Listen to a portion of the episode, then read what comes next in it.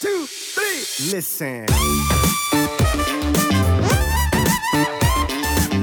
Weil ich halt auch früher extremer war in dem ganzen Tracken, auch in der Offseason und so, wie du eben oder wie wir eben schon gesagt haben, da, da versucht man halt wirklich immer alles 100% zu treffen und das mit dem Zimt abwiegen und so, das war halt auch, weil ich halt immer genau auf meine Kalorien kommen wollte, weißt du, ich habe mir 50 Kalorien Ranges gesetzt gehabt, so, Alter, da, da, du hast so viel Nahrungsmittelprozent, die abschweifen davon, dass du, also, vor allem, wenn man dann noch mit so einem If it's a Macros Ansatz darum geht und irgendwie die Hälfte von deinen Kalorien irgendwie eine TK-Pizza ist, ey, wie viel da dann wirklich drin ist, das ist halt so, und dann, da fange ich an, Zimt zu tracken. Also, wie sinnvoll das halt eben auch war in dem Moment, äh, ja, sei mal dahingestellt, ne?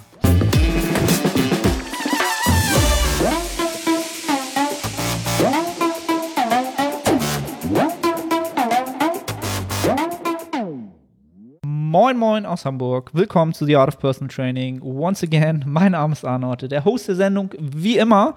Und auf der anderen Seite ein, ja, ich möchte fast sagen, altbekannter Gast, ja, der gute Daniel Kubik ist heute mal bei mir wieder im Podcast zu Gast. Müsste, glaube ich, sogar die vierte Runde sein. Er ist, glaube ich, die vierte Runde. Ähm, ja. Daniel, falls, falls ihn jemand nicht kennen sollte, was ich kaum glaube, so unter den Zuhörern, ähm, Daniel ist Bodybuilder, ähm, Natural Bodybuilding Pro. Ähm, mittlerweile bist du auch praktizierender Physiotherapeut, richtig? Jo, ja, genau. richtig. Genau. Ähm, ja. Daniel ist mittlerweile selber auch praktizierender Podcaster. Das ist, glaube ich, auch eine Neuigkeit seit dem letzten Podcast, den wir hier aufgenommen haben. Und ähm, habe ich noch was vergessen? Ähm, Coach bist du natürlich auch. Das warst du wahrscheinlich auch schon vorher. Ähm, Daniel, na, na, erstmal natürlich auch. Ne? Natürlich auch da. erstmal herzlich willkommen. Cool, dass du wieder am Start bist. Ähm, wie geht's dir? Hi Arne, erstmal vielen, vielen Dank für diese nette Introduction. Also, das war ja wirklich wie aus dem Bilderbuch oder aus dem Hörbuch eher gesagt. Ja, ich glaube, also hast grundlegend nichts Wichtiges vergessen. Ähm, ja, musste irgendwie mal lachen, auch Coach, ne? Weil jeder ist ja irgendwie Coach, ne? ähm, ist das ganze, so? Everybody is a coach. Nowadays. Ja, so gefühlt ist das ganze Internet nur noch Bodybuilding-Coach und Prep-Coach und ist nimmt, schon ganz witzig nimmt, eigentlich. Hast du, auch, hast du das Gefühl, das nimmt so ein bisschen Überhand so?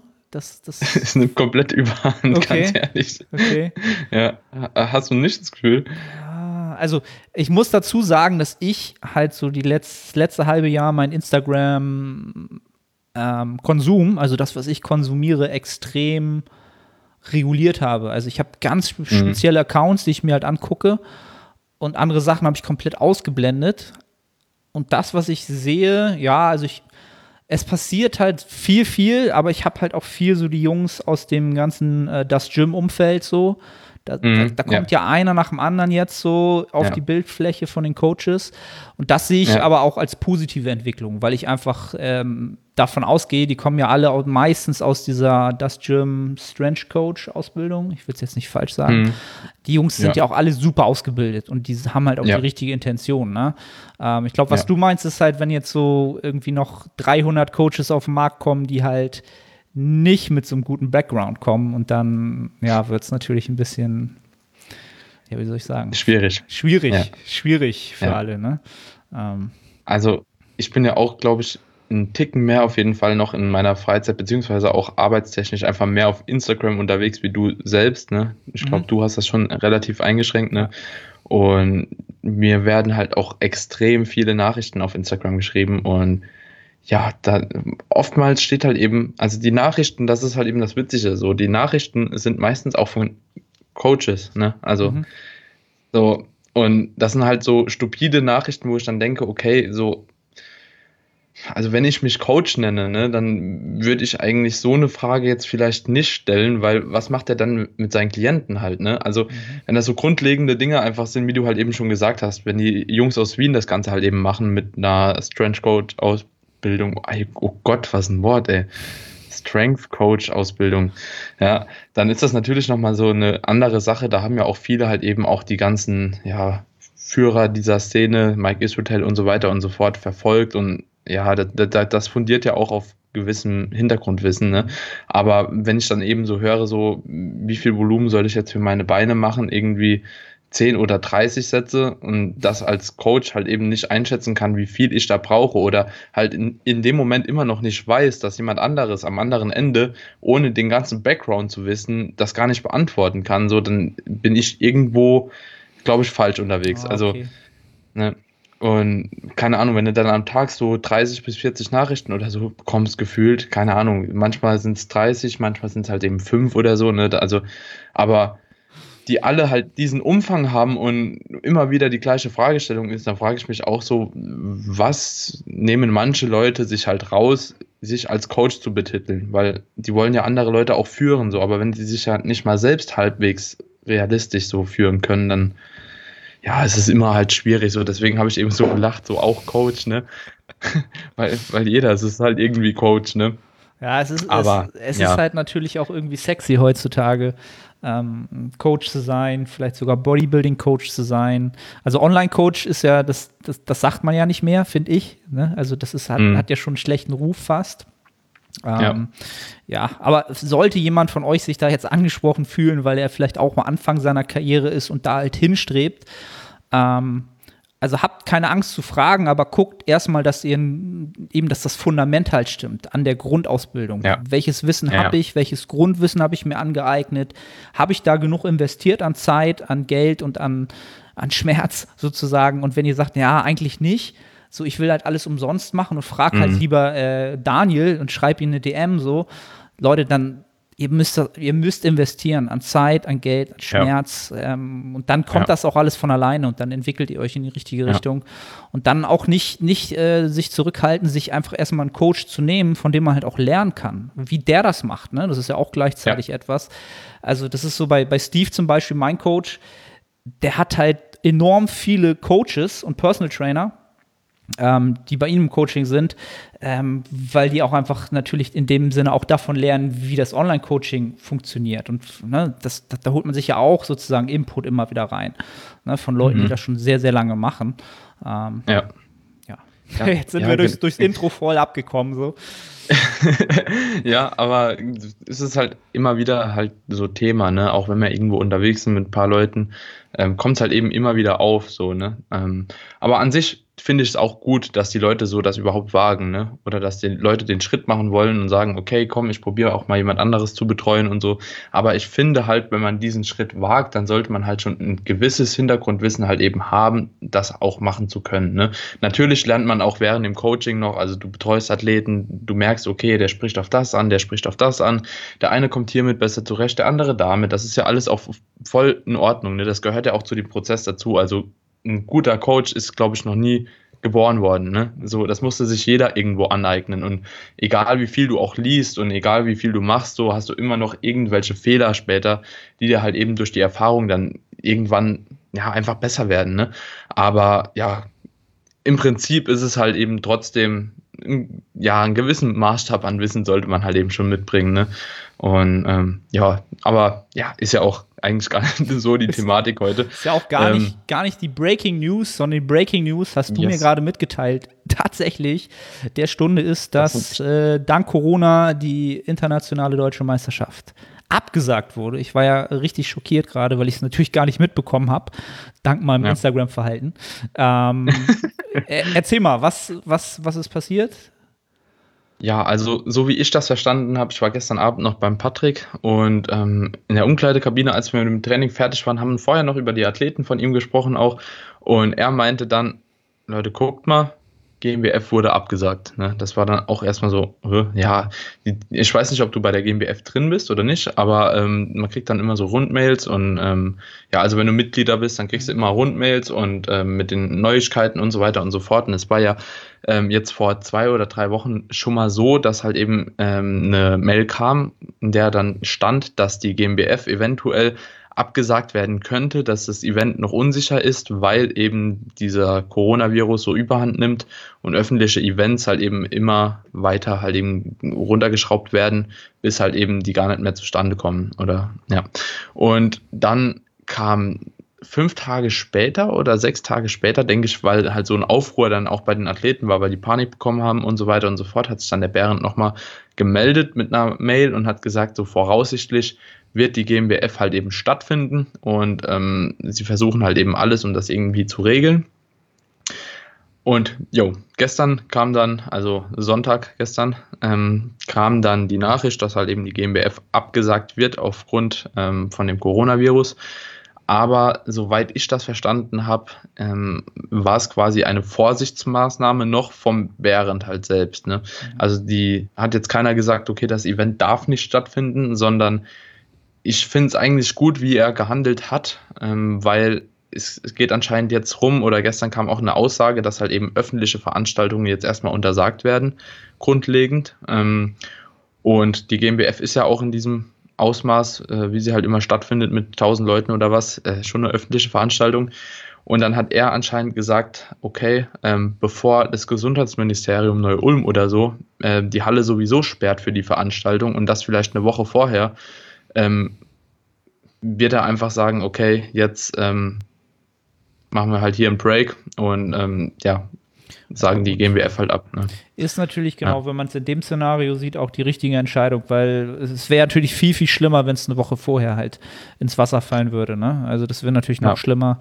Und es ja. kann ja keiner absehen, wie sich das Ganze jetzt entwickelt. Ähm, also über Corona möchte ich hier nicht reden. Also ich kann es nee, nicht mehr nee. hören. Ich will es nicht mehr hören. Man könnte jetzt stundenlang darüber debattieren, warum andere ja. Viren vor Jahren irgendwie nicht dieses Ausmaß an Öffentlichkeit bekommen haben. Ähm, aber klar, man muss das irgendwie eindämmen. Und wenn die ja. Behörden halt irgendwann, die haben halt höhere Macht, die können halt sagen, ist halt ja. nicht. Wäre für die Athleten ja noch schlimmer. Aber was wir ja. natürlich auch schon vorhin off-air gesagt haben, ist natürlich übelst bitter für die Athleten jetzt, ne? die halt, glaube ich, gesagt, acht Wochen out sind. Ja. Und äh, ich habe ja auch schon dich gefragt, so hast du eine Ahnung, ob drumherum noch irgendwelche Veranstaltungen sind, aber du hast ja schon gesagt, was in Tschechien oder so. Also es, es ist halt nicht viel, was man ja. alternieren kann ja. jetzt halt. Ne, nee. nee. Ja, und was, was, was jetzt tun? Was, was, was machen die Athleten was jetzt am tun? besten? Ja. Was, was also ich habe gestern mit Patrick und mit Justin haben wir zusammengesessen in einer Runde und ähm, da haben wir auch so überlegt, was könnte man dann noch machen, also außer hier bei der GmbF starten. Achso, und noch kurz vielleicht gesagt, ähm, ich finde das aber auch irgendwo verantwortungsvoll von Bären. Also ich kann die äh, ja, die, diese Entscheidung halt vollkommen verstehen, ne? weil viele haben jetzt gesagt, so, oh, wie kann er das absagen und so den Athleten gegenüber und kann man das vielleicht nicht auch äh, unöffentlich machen, ohne Zuschauer und dies und das und jenes.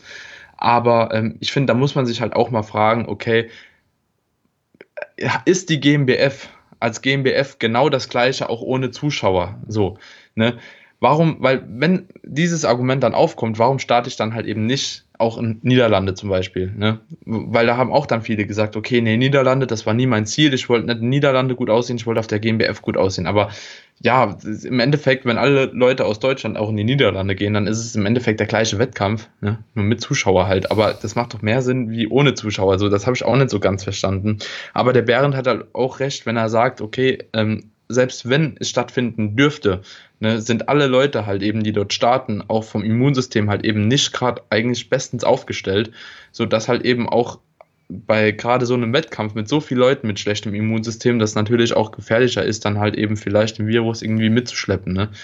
Und jetzt kann man auch sagen, der Virus, der ist halt eben nicht so schlimm und an Grippe sind schon mehr Leute gestorben und so weiter und so fort. Aber wenn man halt eben bedenkt, ich habe da letztens im Fernsehen so einen Doktor, Doktor irgendwas gesehen, der hat das eigentlich ganz gut erklärt. So, wenn man dann diese Lage so sieht, weißt du, dass da halt eben nur sechs Krankenhäuser oder was in der Lage sind, überhaupt diese schweren Corona-Fälle zu versorgen, ne, sechs Stück in Deutschland mit, keine Ahnung, 50 plus Betten oder so, dann ist das halt eben auf die Gesamtzahl halt sehr, sehr wenig so. Und dann kann man halt eben auch sagen, ja, okay, die Grippe ist vielleicht trotzdem schlimmer, aber jo, wenn dann deine Oma dran stirbt, so nur weil irgendwie das ganze Ding dann ausgebrochen ist, ist vielleicht auch nicht so geil, ne? Und das will, glaube ich, jetzt auch keiner. Und dementsprechend kann ich das Ganze schon irgendwo nachvollziehen. Und ich glaube, da sollte man Behrendt auch verzeihen können und nicht die GmbF als GmbF jetzt irgendwie schlecht machen, nur weil sie das Event halt absagen, weil es ist immer noch früh genug gewesen. Ne? Eben. Also die hätten ja am meisten Interesse, dass es stattfindet. Ja. Also die haben ja überhaupt Eben. gar kein Interesse daran, das jetzt abzusagen um irgendwie den Boomer zu spielen, sondern wie du schon gesagt hast, das, das ist halt eine Riesenverantwortung, die man da trägt. Ja. Und wie gesagt, wenn, wenn, sich das halt negativ entwickelt, kann sich, kann halt keiner sagen, dann eben ja. wird es halt von, von ja. der Obrigkeit zugemacht und dann hast du dann wäre das, wär das Schreien halt noch viel größer, ne? Aber Ja. ja, was machen die Athleten jetzt, die, was, man- was, man- die jetzt was macht acht man jetzt? out sind? So. Das ist ja auch kein Zeitpunkt mehr in der Prep, wo man sagen kann, so, okay, ich mache jetzt irgendwie zwei, drei Monate Maintenance. Ähm, Ja. ja, f- ja, scheiße, ne? Also wann, Also es ist wirklich, es ist wirklich richtig eine richtig dumme Situation. Ich habe mir schon überlegt, okay, macht es vielleicht Sinn, in Herbst zu starten. Und Leute, ganz ehrlich, wer das jetzt hört, so meine persönliche Empfehlung, geht auf keinen Fall das Ganze jetzt noch durch bis Herbst. So, macht für mich absolut gar keinen Sinn. Erstens, so und damit, da weiß gar nicht, wie viele Leute daran überhaupt gedacht haben. Kann es natürlich auch sein, wenn das Corona, das hat ja so lange noch nicht seinen Höhepunkt erreicht, ne? Wenn das jetzt, sagen wir mal, Peak Juli oder August irgendwo erreicht, ne? Dann kann es natürlich auch sein, so dass die halt eben auch sagen, okay, Herbst öffentliche Veranstaltung ist immer noch nicht, ne? Also das ist ja jetzt nicht ausgeschlossen, ne? Und wenn du dann jetzt noch weiter preppst, auch selbst wenn du nur auf Maintenance gehst, in diesem Körperfettmilieu, also du zerlegst dich in diesem Jahr richtig und wenn dann noch die GmbF abgesagt wird oder die Herbstsaison, dann hat man halt eben den Jackpot gezogen überhaupt so, ne? Also meine persönliche Empfehlung ist auf jeden Fall nicht weitermachen für Herbst, sondern ähm, entweder halt eben einen Wettkampf suchen, der halt eben jetzt hier in der Umgebung noch vielleicht ist, irgendwo naheliegend. Ich sag mal, Europa ist ja alles noch irgendwo machbar. Ähm, was hatte ich gestern rausgesucht? Ich glaube, in Tschechien ist was, in Spanien ist was, äh, in der Slowakei ist was, dann die in, ah, in den Niederlanden, klar. In den Niederlanden ist von der INBA was und natürlich die Weltmeisterschaft in Budapest oder Bukarest, ich bin mir nicht ganz sicher, ist auf jeden Fall auch noch. Also es sind noch nicht alle Wettkämpfe ausgeschlossen und soweit ich das auch heute von zwei Athleten mitbekommen habe, ist in den Niederlanden auch soweit noch nichts beschlossen. Also dass die definitiv diese Meisterschaft noch weiterführen dürfen. Also so, wie es bisher aussieht. Und ich denke, ähm, es ist halt eine Möglichkeit, auf jeden Fall dahin zu arbeiten, weil ich glaube nicht, dass alle Wettkämpfe, also kann ich mir nicht vorstellen, es sind jetzt insgesamt, glaube ich, noch sechs Wettkämpfe der INBA, dass die alle ausfallen. Kann ich mir beim besten Willen nicht vorstellen. Vor allem, weil teilweise die Wettkämpfe auch noch vor der GmbF waren. Ja. Da müsste es halt jetzt wirklich zu dieser äh, Massenpandemie kommen, halt, Ja. dass halt wirklich überall europaweit, weltweit halt alle, alle Alarmglocken klingen halt. Mhm. ja, man man kann es halt nicht absehen. Ich, ich kann es mir. Eben, wir wollen jetzt hier nicht anfangen, die Virologen zu spielen und die Experten, Ja, ja, die ja, hier nee. halt in allen Fernsehsendungen und so weiter rumlaufen. Ähm, aber da muss man Oder einfach mal abwarten, was jetzt, was jetzt die nächsten, ich würde mal sagen, so zwei bis sechs Wochen halt so passiert in die Richtung und dann kann man halt auch wieder eher handeln halt, ne? Und gucken, was man machen kann. Also ich persönlich würde, glaube ich, sogar dazu tendieren, ähm, wenn mich jetzt nicht die Meisterschaften wirklich reizen. Also ich denke mal, Niederlande und WM von der INBA ist auf jeden Fall eine Möglichkeit, das Ganze mitzunehmen. Also da wird man, ich denke, ich weiß auch gar nicht, ob man sich für die INBA, PNBA überhaupt qualifizieren muss für eine WM oder ob man da auch so als Amateur starten kann, kann ich leider nicht sagen. Aber da könnte man ja auch mit der GmbF vielleicht mal connecten und sagen, so und so, äh, da ihr ja keine Veranstaltung austragt, ist es vielleicht möglich, dann dort trotzdem zu starten. So, ne? ähm, das wäre auf jeden Fall eine Möglichkeit. Und mit den zwei Wettkämpfen macht man wahrscheinlich nichts falsch. Und vielleicht würde ich in Deutschland dann einfach noch ein NAC mitnehmen oder so. Ne? Oder wenn man halt eben gut, gut zugepackt ist mit Muskeln, dann kann man natürlich auch eine Classic Physik irgendwie beim MPC oder so mitmachen. Ne? Ähm, also es ist ja nicht ganz alles verloren. Da gibt es ja äh, europaweit halt auch noch Wettkämpfe. Ich glaube, ich persönlich würde jetzt einfach hingehen, wenn mich keiner dieser Wettkämpfe reizen würde und würde halt eben in die Offseason starten und vielleicht 21 oder 22 nochmal angreifen. Ja. Vor allem hat man dann jetzt eine sehr, sehr gute Ausgangslage. Ne? Also mit 8 Weeks Out zur GmbF, ich denke, das haben die meisten auch als Hauptwettkampf festgelegt. Da ist man auf jeden Fall in einem Körperfettmilieu, wo man lange Zeit produktiv aufbauen kann. Und ähm, ich denke, man ist aber trotzdem noch in einem Milieu, wo die Cravings noch nicht zu hart sind. Also, ne, dass man halt eben sagt, okay, man muss jetzt irgendwie nochmal erstmal 10 Kilo draufpacken oder 5 bis 10 Prozent an Körpergewicht, sondern man ist eigentlich schon in diesem Stadium. Ne? Kann man sich vielleicht jetzt ein, zwei Tage, mal drei, vier vielleicht auch gönnen, ne? Auf was man halt so Bock hat. Und dann gehst einfach straight in die Off-Season und kannst halt safe eineinhalb Jahre eigentlich ohne Probleme aufbauen. genau. So, Das und das ist schon ziemlich produktiv, ja. Und das Ganze einfach als, Herbst. als ähm, wie soll man sagen, das ist, ist Schicksal, das Ganze halt annehmen. Ne? Das Ja. bleibt einem ja nicht offen. Und, ja. um, um, da mal so den Bogen zu schlagen, um äh, zu dir zu ja. kommen, sozusagen, was äh, bei dir ist die Prep ja im Gange, ne? wenn ich es richtig jo, ich gehört und gesehen genau. habe. Ähm, ja. Könnte das deine Pläne noch irgendwie äh, negativ beeinflussen? Ja, das ist halt die Frage. Also ich hatte heute Morgen noch lange mit einem Kollegen von mir gesprochen und haben auch so überlegt, was wäre, wenn jetzt die Herbstsaison auch irgendwie weitläufig abgesagt wird, ne? Und ja, ich würde dann halt einfach keine Prep machen, ne? Also so, ich mache jetzt halt, äh, ich habe die Prep angefangen, aber die Prep startet ja im Prinzip erstmal nicht groß anders wie ein Minicut. Vielleicht nicht mit einem ganz so großen Defizit wie eine Minicut, aber äh, ja, ich bin mit einem Prozent sind wir jetzt reingegangen, ne? Ein Prozent Rate of Loss. Ähm, da sind wir, denke ich, auch ganz gut dabei. Ähm, passt auch die ersten drei Wochen jetzt, die bisher vorbei sind, schon von der Gewichtsabnahme. Und notfalls, also ich denke, dass es ja irgendwann in Aussicht ist, wenn ich jetzt zum Beispiel Juni oder was irgendwo bin, ähm, da wird man ja schon erahnen können, geht das schief, läuft das so weiter oder läuft das nicht so weiter. Und ich sag mal, ich nehme mir, glaube ich, auch so ein bisschen die FIBO als Orientierung, die ja jetzt auf den 4. Oktober geschoben worden ist. Mhm.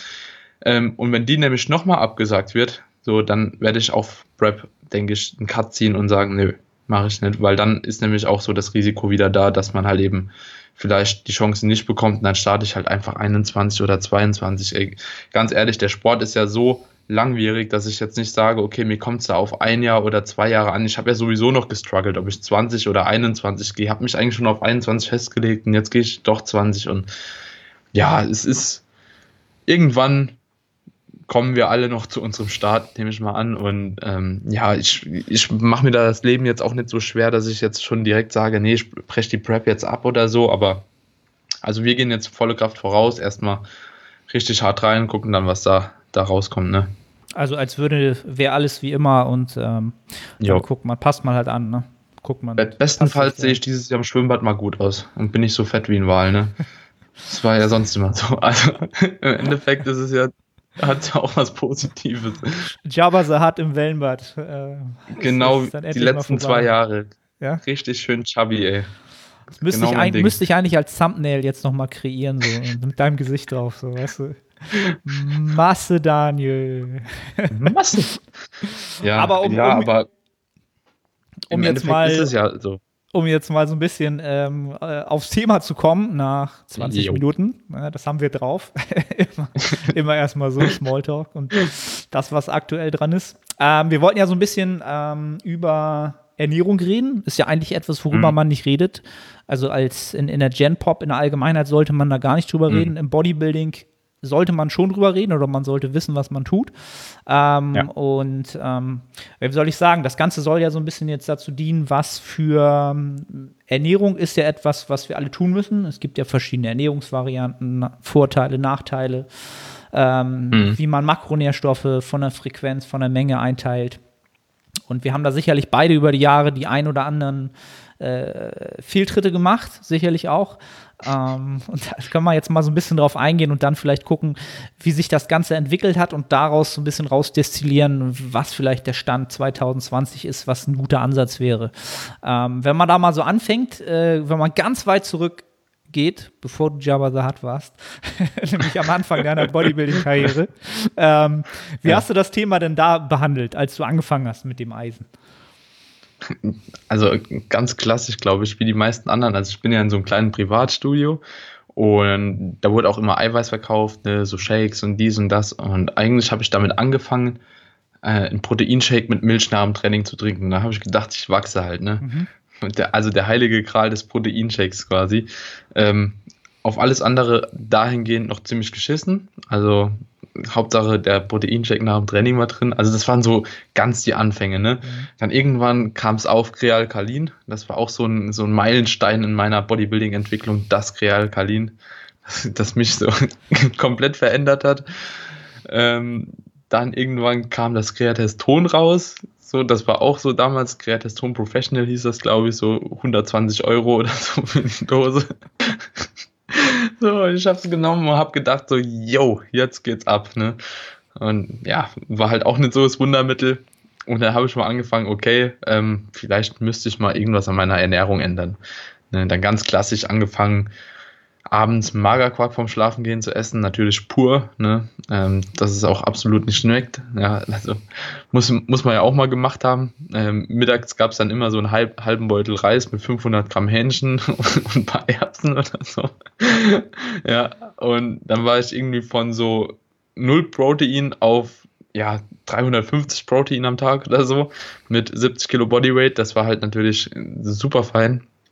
Ähm, ja, und so hat das Ganze dann seinen Lauf genommen. Erstmal so, ich glaube, das war ungefähr die ersten drei, vier Jahre. Also äh, mit dem Magerquark abends vom Schlafen und äh, morgens halt eben immer Vollkornbrot mit Hähnchen und also natürlich auf jedem eine Packung Hähnchen, ne, auf jeder Brotscheibe. und so weiter und so fort. Und mittlerweile hat sich das Ganze dann halt eben über die Jahre auch immer mehr reguliert. Dann habe ich mal angefangen, okay, ich koche mal vor für die ganze Woche. Dann habe ich nur so 200 Gramm Hähnchen so mittags gehabt. Abends dann auch normale Protein-Mahlzeit. Ähm, aber auch immer noch ziemlich carb-frei. Fry, ja, carb-frei. Und ähm, morgens halt natürlich gut gefrühstückt, wie man es auch machen sollte. Ähm, dann habe ich irgendwann angefangen, so nach dreieinhalb bis vier Jahren, glaube ich, mit Tracken. Ne? Und dann habe ich erstmal gemerkt, okay, so damals noch so zwei bis drei Gramm Protein pro Kilo Körpergewicht, also zweieinhalb bis drei waren so für mich, das muss ich erreichen, weil es halt auch mehr propagiert wurde, glaube ich, zu der Zeit noch. Und ähm, ja, da habe ich mich mal irgendwie, ja, erstmal so langsam da eingependelt, wie ich das halt machen kann oder wie ich überhaupt da drauf komme. Und als ich dann eingegeben habe, okay, wenn ich morgens halt eben schon 200 Gramm Hähnchen esse, mittags nochmal zwei, äh, 300 bis 400 Gramm und abends nochmal eine Packung Magerquark und noch ein Shake nach dem Training, bin ich ein bisschen hoch, selbst für drei Gramm so, ne? Und ja, dann irgendwann hat sich das halt so ein bisschen reguliert, dann kam Fitness-YouTube langsam, äh, dann hat man mal von Browser ein paar Videos geguckt, dann hat man von Micha Janiak mal ein paar Videos geguckt, von Patrick Teutsch und dann hat man auf einmal gemerkt, okay, ähm, irgendwas machst du, glaube ich, falsch. Ne? und ja, dann habe ich mal angefangen, auch abends Kohlenhydrate zu essen und mal ein bisschen mehr auf mein Obst und Gemüse geachtet. Und dann kam irgendwann If It's It's Macros und mhm. Also das, das ja, wäre wär jetzt so der, der nächste ja. Schritt, ne? Aber um, ja. um nochmal das, das Krealkalin aufzugreifen, das waren noch so kleine Kapseln, oder? Waren das nicht so Kapseln wie so normale Kapseln? Ja. Also um, um da einfach mal so einen rauszuhauen, das war so ziemlich auch meine Anfangszeit im Bodybuilding. Ich glaube, da habe ich so ein oder zwei Jahre trainiert. Das war aber auch noch die Zeit, da war ich sechsmal im Gym, aber auch immer Donnerstags, Freitags und Samstags immer feiern weil das war so, ne, so die Sturm- und mhm. Drangzeit. Und dann stand halt hinten drauf, dass, wenn du das Krealkalin nimmst oder Kreatin allgemein ja Wasser zieht. Und Alkohol soll man da vermeiden, weil das äh, nicht gut wäre von der Wirkung halt. Ne? Und dann habe ich mir halt diese, dieses Krealkalin gekauft und diese Packung so und war so genau wie du, so, ey, jetzt geht das so durch die Decke. Und dann so, ey, ich kann keinen Alkohol trinken. So. Und das war halt so mal eine Zeit, da war Bodybuilding, fand ich cool so, aber ich habe halt auch noch gerne gefeiert so. Und dann dachte ich so, ja. Scheiße, so, da stand ich so, das war so bei mir so die, der, der, jetzt entweder weiter feiern oder jetzt Bodybuilding. So, hm. Und dann habe ich halt echt das erste Mal so gesagt, so irgendein Samstag, ja, ich trinke heute nicht, Jungs, ich nehme jetzt Crea Alkalin, ich darf nichts trinken, weil das nicht gut so heißt. das, das, war, das hat für mich so, das war für mich so ein, weißt du, so ein Scheideweg, so, so, okay, jetzt muss ich halt so ein bisschen aufhören mit dem Alkohol trinken, das ist nicht so gut ja. anscheinend. Ja. Aber das mal so als völlig random ähm, nebenbei. Random. Aber äh, genau, es wird, glaube ich, interessant, weil dieses typische ähm, High-Protein, Low oder Moderate, mo Low oder Moderate Carb, ähm, mhm. immer dieses Englische. Ne? Ähm, ich ich habe einen Zuhörer am Podcast, ja. der regt sich immer darüber auf, dass ich immer äh, so viel Englisch rede oder so englische äh, Wörter benutze. Also immer wenn ich auch so viel englische Podcasts vorher schon gehört habe oder so, ne, dann fange ich auch an, deutsche Wörter irgendwie zu verenglischen. Ja, das ist ganz schlimm so, bei mir. So, das ist so ganz, fein ganz schlimm. Also Leute, falls ihr den Podcast hört, ich, ich höre euch, ich lese auch die Nachrichten, ich versuche einen guten Mittelweg zu Das ist aber gar nicht so finden. einfach. Es ist nicht so einfach. Wir geben uns Mühe, ja, einfach. wir geben uns echt Mühe. Ähm, was wollte ich denn sagen? Also das ist, ist glaube ich, so so der, der, normale Weg und dann hast du ja eben auch schon so angedeutet, dann hast du das Tracken begonnen und dann kam halt so wie für die meisten dann mit äh, Fitness-YouTube so langsam If It Fits Your Macros, Flexible Dieting. War das dann so der nächste Schritt, den du dann gemacht hast? Ja, ich glaube, das war auch schon der Schritt dann, also dann war ich auch hm, ja doch so vier, fünf Jahre im Training auf jeden Fall. Ähm, ich glaube, nach drei habe ich ungefähr angefangen zu tracken, so in dem Moment. Und ähm, aber seit dem Tracken lief es auf jeden Fall schon deutlich besser, weil ich ungefähr mal wusste, okay, so und so viel Kalorien esse ich überhaupt und dann komme ich irgendwie langsam mal in eine Range, wo man mal von einem Aufbau sprechen kann oder halt eben von einer Diät oder halt eben nicht dieses Rumgetümpel irgendwie, was man halt eben wirklich lange Zeit eigentlich betreibt, wenn man einfach nicht trackt und noch keine Ahnung hat, wie viel das denn alles hat. Ne? Vom Ernährungsplan war ich, also ich war noch nie auf einem Ernährungsplan oder so, dass ich jetzt gesagt habe, okay, äh, muss jeden Tag irgendwie fünfmal am Tag morgens drei Eier essen, so mittags irgendwie ein paar Haferflocken oder keine Ahnung halt. Ähm, habe ich nie gemacht und mit dem Tracken, dann ging es auf jeden Fall schon nach vorne und ich habe auch gemerkt, so es tut sich halt eben schon einiges. Und dann nach vier Jahren habe ich sogar gesagt, da war ich glaube ich, ja nee, nach drei Jahren, da habe ich gesagt, so ich würde gerne mal auf die Bühne, so als Teenie. Ähm, aber dann habe ich mir irgendwie die Schulter gebrochen, also das Tuberculomaius an der Schulter auf jeden Fall war es dann erstmal so vorbei damit. Dann wurde ich halt eben, da kam meine erste Entwicklung zum Chabadat. So, und da habe ich gemerkt, okay, wenn du jetzt so weiter isst, halt, obwohl du halt keinen Oberkörper trainieren kannst, so dann ähm, wird das noch hässlich werden mit dir. Und dann habe ich irgendwann angefangen, mich halt eben mehr zu informieren. Dann kam eben das Fitness-YouTube und dann habe ich auch gesagt, okay, ähm, if it's with the macros, das ist ja geil. So, dann habe ich das probiert, aber da war das damals noch nicht so, so krass, weißt du, dass ich irgendwie versucht habe, jeden Tag Ben Jerry's reinzufitten oder so, sondern ich fand das halt cool, so dass ich halt auch mal was auswärts essen kann. Ich track das einfach und dann passt das halt, ne? Und so habe ich dann auch meine erste Prep gestaltet. Also irgendwie damals halt noch mit so einem Ansatz, ja, mit Fasten und so weiter und so fort. Also ich habe auch alles mitgenommen an Phasen, die, die es eigentlich so gab, so intermittierendes Fasten und dies und das und jenes. Aber es hat halt auch alles irgendwo funktioniert und das ist halt eben auch ähm, wichtig zu verstehen, glaube ich, dass jede oder viele Ansätze von Ernährung halt verstehen. Ne? Du musst nicht fünfmal am Tag essen, wenn du keinen Bock hast. Du kannst auch dreimal am Tag essen und es wird wahrscheinlich ähnlich funktionieren. Ne? Ob es genauso funktioniert, das ist mal dahingestellt. Aber im Endeffekt führen halt auch viele Wege nach Rom und das habe ich auch in der Zeit gelernt. Also es war nie so jetzt bei mir, dass ich sagen würde, okay, in dem und dem Jahr bin ich wirklich fitnesstechnisch stehen geblieben. Also ich hatte kein Jahr, wo ich wirklich stagniert bin, sondern es ging eigentlich immer auf irgendeine Art und Weise nach vorne. Und ich denke, da hat auf jeden Fall auch ein gewisser Kalorienüberschuss und halt eben auch dieses High Protein mit dazu beigetragen. Weil von Supplements hatte ich damals wirklich noch nicht so das Sortiment, was ich jetzt heute benutze. Ne?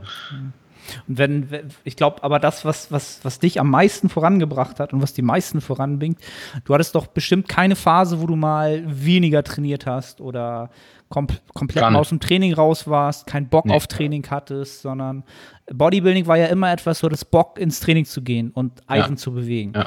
Ja, und das ist ja auch immer genau. etwas, was ich auch immer sage, Leute, wenn ihr in den Sport kommt und ihr habt da so ein, einfach so eine Leidenschaft für, dann geht natürlich immer erstmal, das Training ist ja der Impuls, der das Ganze erstmal ausmacht. Die Ernährung ist dann halt dann der Rest, der das Ganze dann umsetzt. Ähm, ja. Und ob ihr erstmal, wie die meisten es halt machen, genau, erstmal nur High Protein und dann erstmal ballern und einen Proteinshake, ja. ähm, da werdet ihr auch schon wachsen. Natürlich hätte man da ja. optimaler arbeiten können. Ähm, genauso wie aber später der ganz genaue Ansatz, wie du auch gesagt hast, wenn du halt Flexible Dieting betreibst und halt jeden Tag dir irgendwie ja. äh, zwei genau ausrechnest, wie viel Brokkoli du essen musst, damit du am Abend halt noch ein High-Fat äh, Ben Jerry's ja sieben Tage die Woche ballern kannst, ja. dann machst du halt auch, dann ist es halt auch das andere Spektrum halt übertrieben. Und ja, ja ich glaube, auch intermittierendes Fasten hat für alle eine Zeit lang sehr, sehr gut funktioniert, bis dann irgendwann der Punkt kam, wo es dann gekippt ist. Ne? also ich kenne die ja. wenigsten, die es immer noch machen oder nicht mal eine Phase mhm. hatten, wo sie es dann nicht mehr machen konnten oder wollten. Ja. Ähm, und da wäre wär halt mal interessant, so zu wissen, das nächste wäre halt, ich meine, wir hätten uns mal unterhalten, du hättest gesagt, du hättest mit, ähm, du hättest das intuitive Essen oder das Nicht-Tracken mal ausprobieren wollen. Ähm, mhm. Mit dem Freddy oder ihr wolltet das mal austesten. Ja, ja, Was ist aus dem Versuch geworden? Ja. Also, nachdem ich dann, vielleicht um dann noch so ein bisschen anzuknüpfen, nachdem ich dann so vier Jahre oder fünf Jahre sogar am Stück getrackt habe, ich glaube, es waren fünf, die ich dann am Stück wirklich eigentlich so jeden Tag getrackt habe, außer ich war im Urlaub und selbst da habe ich manchmal noch getrackt. Also es war schon fast gestört. Aber ähm, dann haben wir jetzt tatsächlich gesagt, so in der, in der Abschlussprüfungsphase, also äh, als ich Staatsexamen gemacht hatte, dass wir dann gesagt haben, okay, ähm, wenn ich jetzt noch hier weiter tracke und so weiter und so fort, dann mache ich mich selbst nur noch unglücklicher und noch ein bisschen mehr Stress halt, ne? Weil irgendwie, ja, das war auch mit so viel Rumgefitte noch und also auch immer wieder diese, diese kleine Essstörung oder kann man es Essstörung bezeichnen? Ich weiß es nicht. Auf jeden Fall dieses Verlangen, halt irgendwie noch eine halbe Packung Eis irgendwo reinzudrücken, mhm. ne, weil es halt eben auch Gewohnheit war irgendwo. Weißt du, es war, also nach der Prep habe ich damit angefangen, immer zu versuchen, so ein Eis zu fitten oder hier mal noch eine Pizza zu fitten oder hier vier Rustipanis und keine Ahnung. Dann war das halt auch vom Tagesablauf immer so, dass ich das Gefühl hatte, okay, ich muss abends halt am meisten essen. Ne? Ich muss am Tag 50 Kalorien mehr sparen, 100 Kalorien mehr sparen, um mir abends irgendwie noch 100 Kalorien in Form von Eis oder Pizza oder so mehr reinzutracken. So. Also das war schon nicht so geil, wenn ich jetzt rückblickend drauf zurückschaue. Es ist aber trotzdem in Ordnung gewesen, weil daraus hat man auch gelernt. So, und nachdem ich dann angefangen habe, dieses intuitive Essen mal so ein bisschen durchzuziehen, auch mit dem If It Fits Your Macros Ansatz noch dazu, ne, ähm, dass ich gesagt habe, okay, ähm, so 80, 70 bis 80 Prozent ähm, clean und äh, 20 bis 30 Prozent dirty, was auch immer halt dirty bedeutet für die Menschen, ne, ähm, danach ging es dann. Ne? Also ich habe angefangen und es war mega schwierig. So die ersten zwei, drei Wochen, ich habe gedacht, so Alter, es funktioniert ja null. Ne? Gewichtsschwankungen noch des Todes gehabt ne? und dann gedacht, okay, ich muss jetzt nochmal tracken, weil ich halt eben nach sechs Tagen immer noch mehr gewogen habe. Weißt du, das war vorher halt auch manchmal so. Ne? Aber dann ist man halt nicht objektiv genug, um zu sagen, okay, ähm, deswegen habe ich auch einen Freddy, so, ne? dass, der mir sagt, so, ey, guck mal, du, du kannst dir das auch selbst beantworten. Das ist immer so lustig, wenn ich ihm eine Nachricht schicke, dann sagt er, ja, du hast dir ja gerade selbst schon beantwortet. Ich so, yo, aber ich freue mich halt trotzdem, wenn du es nochmal sagst, so, ne? Äh, so auf die Art. Und ja, und dann irgendwann so nach zwei, drei Wochen hat er halt gesagt, so bleib mal ruhig und guck mal jetzt so, dass, dass ich traue dir das halt vollkommen zu, dass du das kannst. So, mir war es auch bewusst, ich bin nicht so blöd, um irgendwie abzuschätzen, wie viel ich am Tag ungefähr esse halt, ne? Aber mit diesem Ansatz von diesem flexiblen, von diesem flexiblen Essen habe ich auch gemerkt, ich esse nicht mehr immer gleich viel Kalorien. Ne?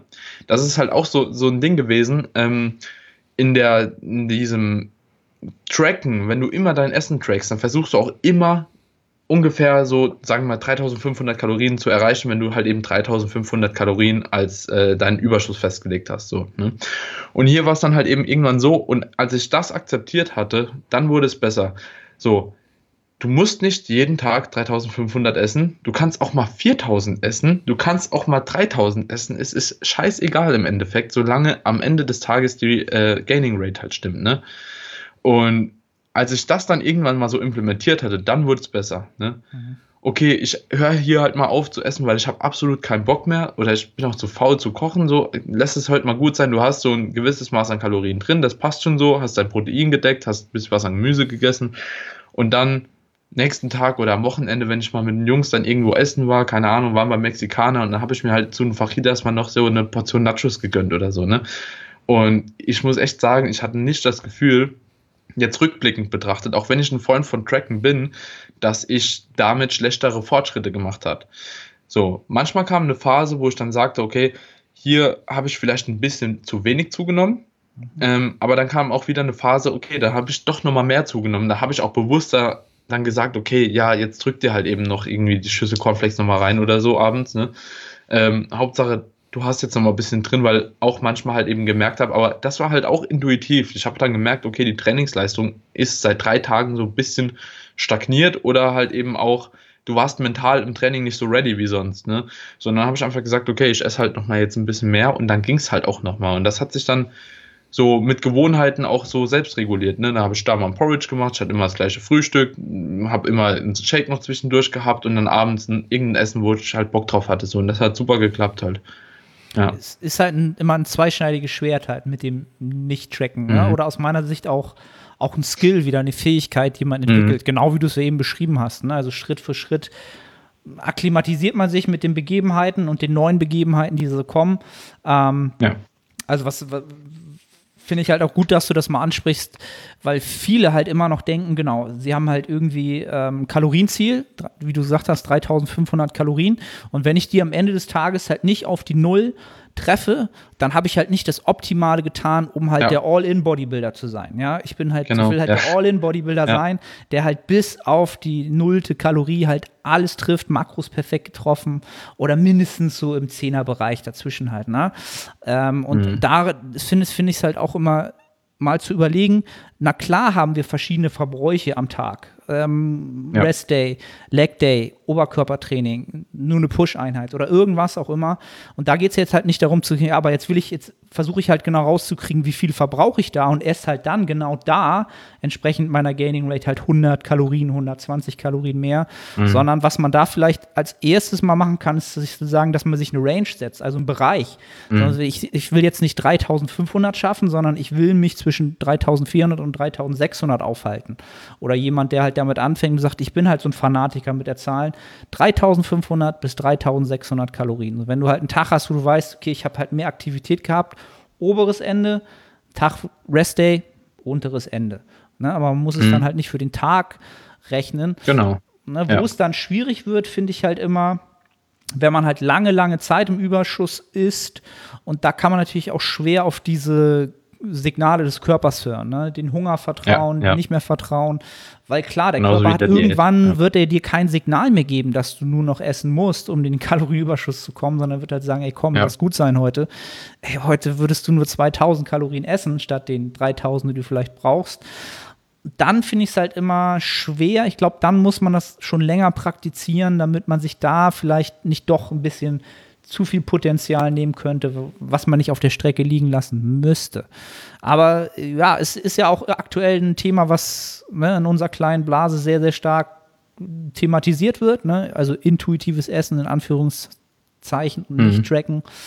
Ähm, ja, also auch da, glaube ich, liegt wieder der Mittelweg da, würde ich gar nicht sagen, nur das eine, nur das andere, sondern ich zum Beispiel, jetzt um mal mein Beispiel zu geben, ich bin so jemand unter der Woche, esse ich meistens fast immer das Gleiche, aber ich habe halt immer Lebensmittel, die ich halt pimpen kann, wenn ich Bock drauf habe. Ne? Ich habe abends meine Pudding Oats, da kann ich halt drei Stücke Schokolade drauf tun, in der Geschmacksrichtung oder in einer anderen.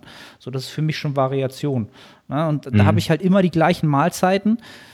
Ich track das sogar noch und am Wochenende track ich halt nicht, ähm, weil ich es mir dann halt im Kopf halt ausrechne halt. Ne? Pizza, was weiß ich, mit, mit Julia Pizza essen gegangen, äh, hier noch ein Donut, ähm, so, da hat man halt ein bisschen mehr drin und dann, ne, also es ist, Ja. es muss Ja. nicht das eine, es muss nicht das andere vom Spektrum sein Eben. halt, ne?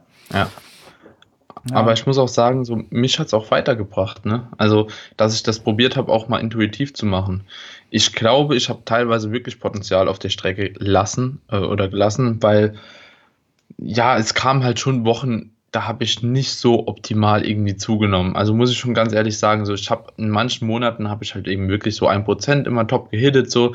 Da hatte ich aber auch mal Phasen, da war es halt eben wirklich ein bisschen weniger, so. Da hatte ich vielleicht so knapp ein halbes Prozent. Ja, aber das hat sich dann irgendwie nicht in dem nächsten Zyklus nochmal relativiert, dass ich da irgendwie eineinhalb Prozent hatte oder so. Also es war schon ein bisschen weniger so ähm, im Average, aber halt eben, ich war auch in einem Körperfettmilieu von so, ja, sagen wir mal 16 bis 20 Prozent irgendwo in dem Dreh, ne? ähm, wo es mir mein Körperfettmilieu halt eben auch ein bisschen ja, einfacher macht, da auch oder es ist nicht so schlimm, eine Gaining Rate, glaube ich, nicht zu hidden äh, in diesem Körperfettmilieu, wie zum Beispiel bei 8 bis 10 Prozent oder so, ne? wo es halt eben wirklich zählt, du musst Kilo für Kilo halt nochmal aufbauen, du musst schwerer werden, du musst stärker werden und so weiter und so fort. Und bei mir war es halt eben relativ egal. Ne? Ich war halt relativ fett, ne? ähm, war hormonell super eingestellt. Ich denke, ich habe trotzdem alles mitgenommen. Das haben auch so die Kraftwerte halt gesagt. So, ne? Ich hatte trotzdem am Ende meiner Offseason jetzt ähm, krassere Sprünge wie die ganze Zeit vorher, obwohl ich halt eben weniger zugenommen habe. Ne? Und das halt eben auch ähm, auf verschiedene Rep-Ranges. Jetzt nicht nur auf irgendwie so äh, 6, 6 RM, sondern auch auf 15 RM und so. Und dementsprechend war das dann halt eben auch schon, denke ich, in Ordnung. Und was ich halt eben auch gemerkt habe durch diesen flexiblen Ansatz, ich habe auch nicht jeden Tag mein Protein gehittet. Also ganz ehrlich so, ich bin mir sicher, dass ich nicht jeden Tag auf meine 2,3 Gramm, die ich mir in der Offseason angepeilt habe, Protein kam. Kam ich safe nicht so und es war mir halt auch manchmal einfach scheißegal. Also, ne, ob ich jetzt 2 Gramm habe, 1,8 Gramm oder halt eben 2,3, aber ich bin ausreichend so von Kalorien her gedeckt, ne, dann wird das unterm Strich dich auf jeden Fall auf, ja, zum gleichen Ziel bringen. Ne? Und ähm, da wurde ich einfach freier im Kopf. Es hat mir einfach irgendwann so Spaß gemacht. Ne? Und dann bin ich jetzt in die Prep rein. Der Freddy hat zwei Wochen vorher oder drei Wochen vorher gesagt, guck mal, fang bitte nochmal an zu tracken ähm, damit wir nochmal so eine gewisse Ausgangslage haben, wissen ungefähr, wo dein Verbrauch ist. Also ich wusste ja ungefähr, der ist bei ja, 3,5 bis 3,7 so oder 3,6 bis 3,8 habe ich, glaube ich, gesagt sogar ähm, im Aufbau. Und dann wussten wir halt auch, wo wir ungefähr ein, wo wir uns einpendeln müssten. Aber ich habe dann halt gesagt, so Freddy, es geht nicht. so, aktuell, ich will noch nicht, ne? Lass, lass mir noch die Freiheit, so die drei Wochen einfach nicht zu tracken. Also von diesem sturen Ansatz, so ich gehe nie ins intuitive Essen, bin ich dann so genau umgeschwankt quasi durch die Gewohnheit, so, nee, ich will nicht mehr raus, so lass mich also weitermachen, weil ich habe keinen Bock drauf, ne? Ähm, und ja, ich habe dann tatsächlich erst mit dem ersten Tag Diät quasi nochmal angefangen zu tracken. Ähm, ist vielleicht auch nicht ganz optimal, aber auch so, ich habe gelebt halt, ne? Und das vergessen halt viele Leute so immer wieder so. Ich habe einfach vielleicht nicht alles optimal gemacht, aber im Endeffekt abgerechnet wird auf der Bühne. Und wenn jetzt jemand hingeht und alles optimal macht und dann trotzdem hinter mir steht, dann ist es mir egal so, ne? Also dafür habe ich halt eben noch drei Wochen gehabt, die ich mit meiner Freundin essen gehen konnte, die ich mit anderen Freunden gut verbringen konnte, wo ich halt eben nicht drauf geschaut habe, dass ich vielleicht mal bei dem 0,8 Gramm Fett, sondern auch mal bei 1,4 Gramm war. Und ähm, im Endeffekt glaube ich, hat mir die Zeit auch für die Psyche einfach mehr gebracht, mich in eine bessere Ausgangslage gebracht, wie wenn ich jetzt drei Wochen vorher schon angefangen hätte zu tracken. Ne? Und auch jetzt in der Prep habe ich so das Gefühl, okay, ich bin irgendwie freier, so. Ich track nicht mehr jedes Gramm Öl direkt, weißt du, so. Die Zeit wird kommen, so. Wenn ich irgendwann so 10 Weeks out bin und so, da wird alles getrackt, so. Ich kenne mich so, dann da track ich die Salatgurke, dann track ich äh, den Zimt, ob das sein muss oder nicht, das sei mal dahingestellt, so. Das ist schwachsinnig, aber ähm, dann bin ich halt wieder so mit dem Kopf mental so dabei, okay, hier ab jetzt musst du durchziehen halt, ne? Es sind jetzt noch zehn Wochen, zwölf Wochen so, gib Gas, ne? Aber im Endeffekt ist das alles ja auch so irgendwo so ein bisschen Spielzeug, das dich halt ans Ziel bringt, so. Und wenn du dich halt eben am Anfang vielleicht noch nicht ganz so verrückt machst, aber trotzdem deine Rate of Loss immer hittest und äh, alles halt eben so läuft, wie es auch laufen würde, wenn du halt alles tracken würdest, dann ist doch alles in Ordnung eigentlich, ne? Das ist halt wieder das typische Beispiel von, ähm, ja, wie soll ich das sagen?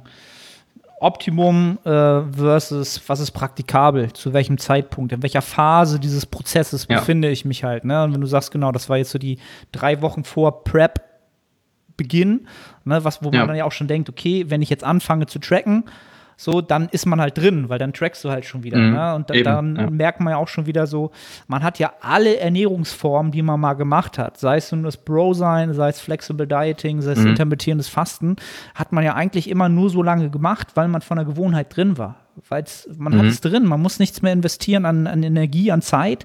So, ich mache äh, intermittierendes Fasten so, mache ich, ja, ist cool für mich, nee, muss ich jetzt nicht raus so. Okay, gibt Vorteile, ja, ist mir zu anstrengend, mich jetzt da wieder rauszubewegen halt, ne? So sind mhm. wir Menschen ja. halt, ne? Aber ja. klar, ja, wenn ich jetzt prozessorientiert denke und in deinem Fall jetzt die Prep dann muss ich natürlich irgendwann im Prozess äh, die Stellschrauben genauer stellen. Und das wird dann ja auch immer wichtiger. Und genauso wie du, wie, wie, ja. wie du das jetzt gemacht hast, dadurch hast du ja noch alle Joker in der Hand. Ne? Du hast ja mhm. immer noch äh, Spielraum zu sagen, jetzt mache ich es genauer, noch ein bisschen genauer, noch ein bisschen genauer. Wenn du halt an Tag ein, an Tag ein, an, an Tag eins anfängst, deiner Prep deinen Sim zu abzuwiegen, puh, ich würde fast behaupten, ob die Prep am Ende äh, Erfolg hat, überhaupt ausgeht, das ist schon tough. Ja. Das ist schon ja. richtig tough halt, ne? Und, und, und vielleicht werde ich auch gar nicht mehr an den Punkt kommen, ne? Also, weil das war halt mal so, weil ich halt auch früher extremer war in dem ganzen Tracken, auch in der Offseason und so, wie du eben oder wie wir eben schon gesagt haben, da, da versucht man halt wirklich immer alles 100% zu treffen und das mit dem Zimt abwiegen und so, das war halt auch, weil ich halt immer genau auf meine Kalorien kommen wollte, weißt du, ich habe mir 50 Kalorien Ranges gesetzt gehabt, so, Alter, da, du hast so viel Nahrungsmittelprozent, die abschweifen davon, dass du, also, vor allem, wenn man dann noch mit so einem to Macros Ansatz darum geht und irgendwie die Hälfte von deinen Kalorien irgendwie eine TK-Pizza ist, ey, wie viel da dann wirklich drin ist, das ist halt so, und dann da fange ich an, Tim zu tracken. Also, wie sinnvoll das halt eben auch war in dem Moment, äh, ja, sei mal dahingestellt, ne? Also, ja. Ja. Aber ähm, ja, um, um jetzt mal den Zuhörern quasi ähm, vielleicht mal so ein bisschen, wir können ja mal einfach jetzt äh, Stand 2020 vielleicht mal so ein bisschen durchgehen, was vielleicht sinnvolle Maßnahmen sein könnten, worüber man nachdenken könnte, weil ich weiß sicherlich, dass jetzt mindestens so, weiß ich nicht, so fünf, sechs, sieben, acht Ohren sagen, so ja, verstehe ich, habe ich alles miterlebt, aber ich bin der All-In-Bodybuilder. Ich will jetzt trotzdem wissen, so, ey, Jungs, mhm. ey Daniel, wie, wie würdest du das machen, so, weißt du? ja, so, weil ja. eben, ich bin halt noch der Zimtabwieger und lasst es mir, ich will es ja. trotzdem wissen halt so, ne? Wenn man jetzt mal sagt, okay, ich will halt die optimalsten Ergebnisse, wenn man jetzt einfach mal die Makronährstoffe durchgeht, sagt, wir fangen jetzt mal mit Protein an, ne? Das Hauptthema ja. ist ja immer MPS, die Muskelproteinbiosynthese ja. ähm, so triggern, dass das Nahrungseiweiß halt umgebaut wird in Bizeps. Ähm, ja. Da geht es ja dann immer schon los am Anfang des Tages, Frühstück oder kein Frühstück. Ähm, ja. Was sagst du? Also ganz, ja, ja, also wenn man dem Optimum jetzt nachstrebt, denke ich, ist es schon sinnig, ähm, irgendwo sich zwischen drei und äh, sechs Mal am Tag irgendwie ähm, ja, einzufinden, was die Stimulation von der MPS angeht. Ne? Jetzt bin ich aber, also die sechs Mal fallen für mich eigentlich per se raus, außer du bist halt äh, so ein Bodybuilder, der halt eben 5000, 6000 Kalorien braucht, so, ne? Und kriegt das Essen halt sonst nicht rein. Ansonsten, ähm, sechsmal die MPS stimulieren ist eigentlich nur mit Whey möglich, so mit Whey und EAAs. Ne? Alles andere wird quasi deine Verdauung oder deine Verdauungszeit wäre zu lange, um das, glaube ich, sechsmal ähm, zu stimulieren, oder? Bist du auch der Meinung wahrscheinlich? Ja, also eben, das kommt drauf an, was für ein Mensch ist das, wie viel Muskulatur hat er. Ja. ja und wenn du dann überlegst, okay, sechsmal und wenn du dann sagst, okay, der ist vielleicht ein bisschen älter, wenn man tatsächlich von dieser ähm, anabolen Anabolic Resistance ausgeht, also in meinem Fall zum mhm. Beispiel, ich bin jetzt 37, da kommt nicht mehr alles an und sagen wir, ich brauche halt 40 Gramm Whey um mhm. die maximale MPS zu spiken. Sechs Mahlzeiten, mhm. eben, da kann ich halt nur diese sechs Mahlzeiten essen, weil dann kommt danach ja. noch zu viel Protein zusammen, Kohlenhydrate, ja. Fett, wie du ja. schon gesagt hast. Funktioniert halt nicht halt, ne? Ähm, und du musst die Zeit haben. Also ich meine, ich habe auch selbst selbst sechs ja. Shakes könnte ich in meinen Alltag nicht unterbringen. Da müsste ich zwischen Klienten während, während des Personal Trainings also warte mal, ich muss mal kurz nach muss mal kurz ja. weggehen, ich muss mir meinen Shaker auffüllen. Das ist ja, ja nicht also praktikabel also, halt, ne? Nee. Und ähm, ja, also ich empfehle meinen Klienten eigentlich vier, vier Mahlzeiten am Tag. So, ich finde vier ist so eine, also vier bis fünf, wer fünf irgendwie sinnvoll noch implementiert bekommt, bin ich aber auch schon fast der Meinung, ist es schon echt extrem schwer, fünf Mahlzeiten noch so oder fünf Protein-Feelings irgendwie reinzubekommen. Ähm, Kann es gerne auch machen, aber ich denke, mit vier fährt man auf jeden Fall ziemlich gut. Alle vier bis fünf Stunden eine Mahlzeit, das ist eigentlich ziemlich praktikabel. Ähm, ich persönlich fahre drei und fahre auch extrem gut damit. Trinke halt eben während dem Training dann noch ein Whey oder halt, also ein Fruity Whey. Jetzt, das, also muss auch wasserlöslich sein, weil so ein Whey während dem Training geht sonst für mich gar nicht. Ähm, oder halt eben äh, ERAs, wer sich's leisten will. Ne? Ist auch immer so eine Sache. Aber ich fahre mit drei ziemlich gut. Empfehlen würde ich jedem vier. Ähm, Mache ich auch bei meinen meisten Klienten so. Ähm, aber in der Regel ist es wirklich die beste Variante, so viel Protein-Feelings zu haben, dass du mit deinem Alltag oder dass das Ganze ähm, kompatibel mit deinem Alltag ist. So, du kannst dir versuchen, fünf Stück reinzupfeifen, wenn du aber nur Zeit hast, drei zu nehmen, so dann bin ich mir sicher, dass du halt eben allein durch diese durch diesen Stressfaktor, den du halt eben dadurch immer hast, ähm, schlechter fährst, wie wenn du einfach direkt sagst, okay, ich mache drei, aber ist ganz gespannt, ich genieße mein Essen, muss vielleicht nicht so viel vorkochen und so weiter und so fort. Ne? Ähm, ich glaube, das ist auch immer so ein Ding, das geht halt ver vergessen und das ist auch schlecht messbar, wie viel wirklich so dieser Stressfaktor halt eben äh, tatsächlich dich dann äh, behindert oder dich dann kostet. Ne? Ähm, und ich bin halt auch der Meinung, und viele ver verfolgen ja mittlerweile so einen Ansatz, dass sie halt eben, also kommt mir immer noch so vor, dass die abends halt doch das meiste essen, ne? Oder halt eben manchmal dann doch größere Mahlzeiten essen. Und wie sinnig ist das dann halt eben, ganz ehrlich, wenn du halt eben, ähm, sagen wir mal angenommen, du wiegst 100 Kilo, hast einen Verbrauch von 4000 Kalorien und pfeifst dir morgens erstmal ein Porridge rein mit 50 Gramm Protein, dass du halt auch ungefähr auf deine äh, Proteine kommst, ne, mit 230 Gramm oder so. Ne, machst du erstmal 50 Gramm äh, Whey da rein, dann machst du vielleicht das Ganze mit Milch, mit Haferflocken und so weiter und so fort, vielleicht noch ein paar Beeren, keine Ahnung. Ja, so, und dann muss man ja erstmal bedenken, okay, wie lange, jetzt klar, das Protein als Whey selbst ist schnell verdaut. Das hat drei Stunden. Ja, dann, dann bist du, ist das drin irgendwann. Ne? Aber wie ist das dann in Kombination mit äh, Kohlenhydraten, also in Form von Haferflocken, jetzt auch mit Ballaststoffen, mit den Bananen, mit der Milch und so weiter und so fort?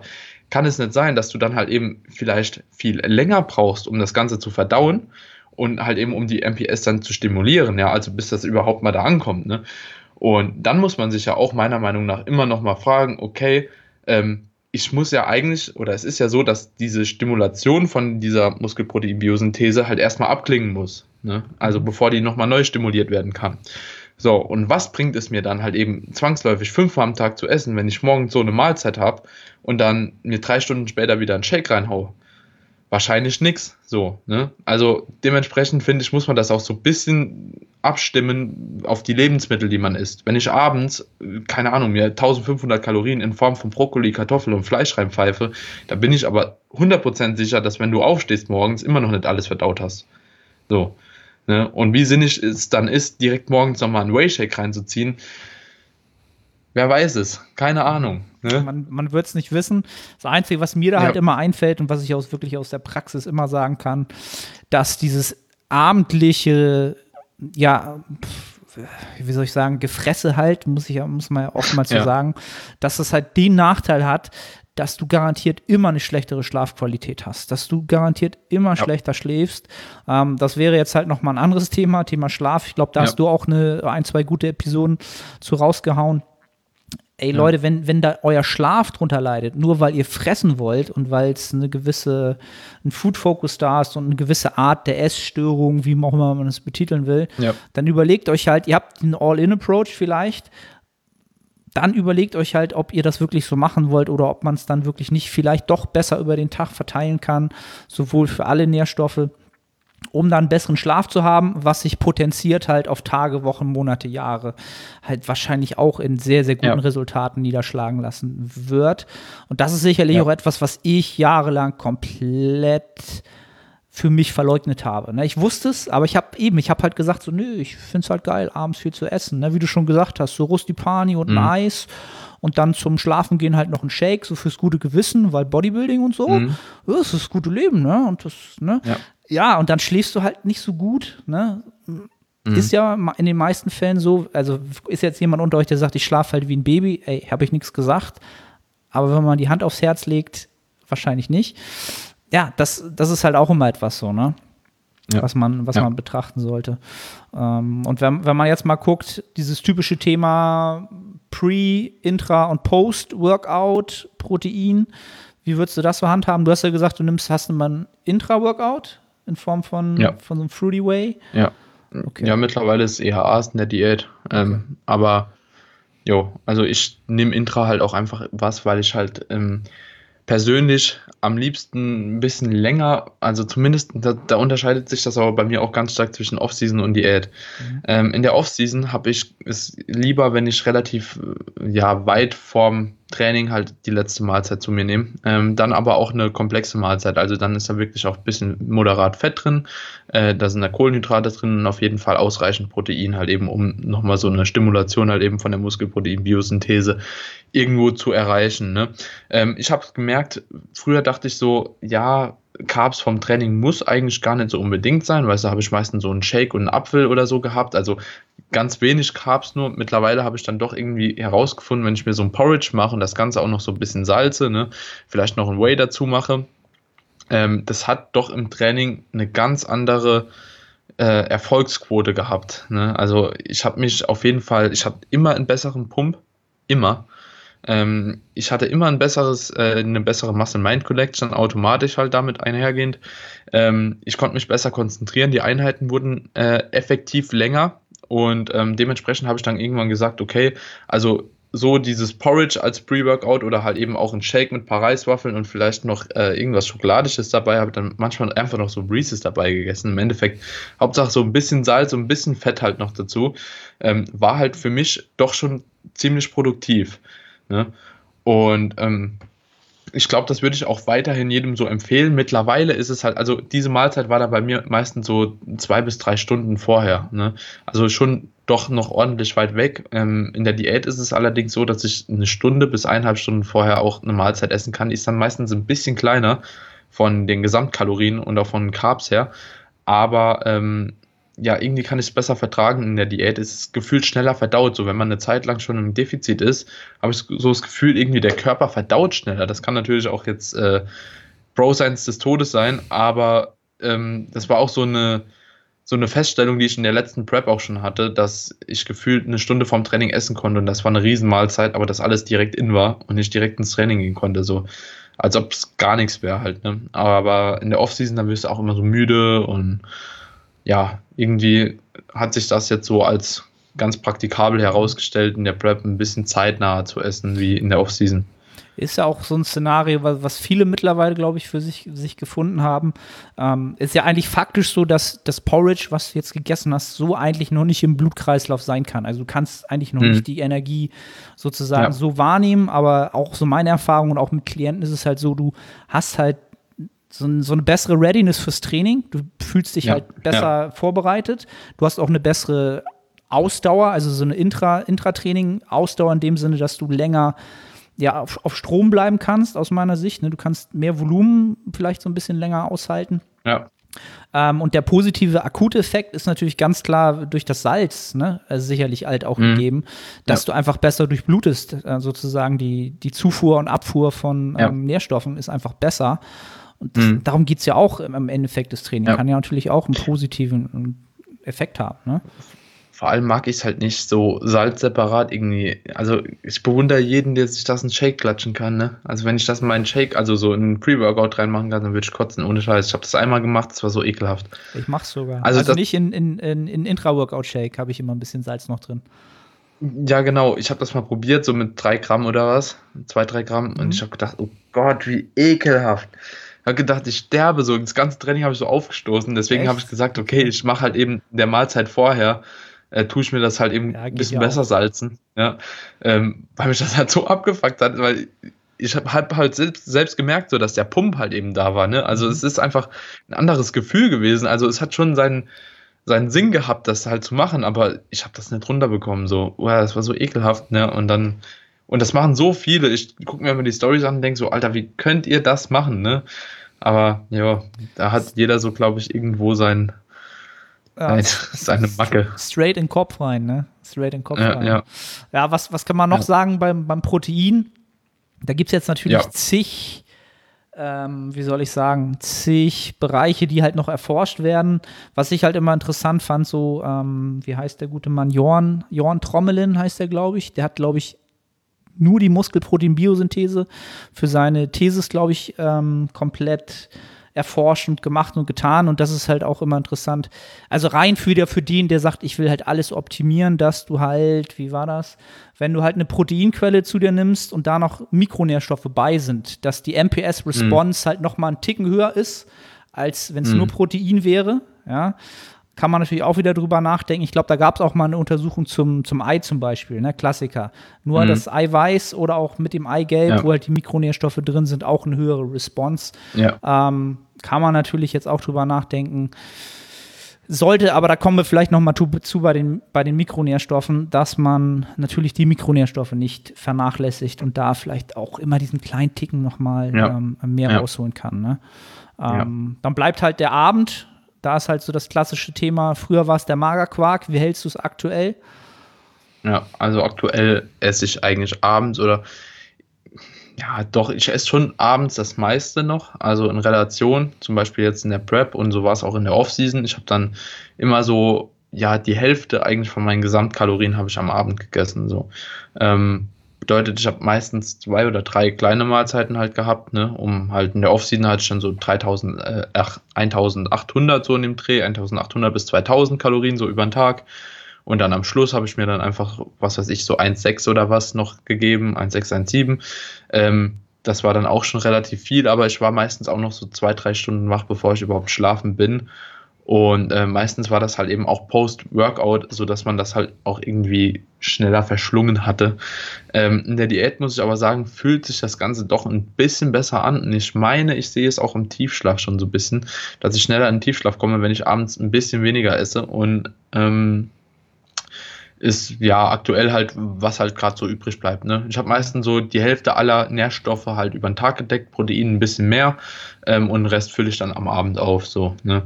Ähm, keine Ahnung, lass es jetzt in der Diät so 30 Gramm Fett sein, 100 hm, Gramm oder 125 Gramm Carbs vielleicht und 50, 60 Gramm Protein, sodass dann so mein Abendessen, wie ich das dann halt eben decke, ist dann immer so ein bisschen flexibel. Das ist das Thema so äh, langsam verdauliche Proteine. Achtest du da abends drauf, um die Nacht zu überstehen? Nö. Nee. nee. Nee.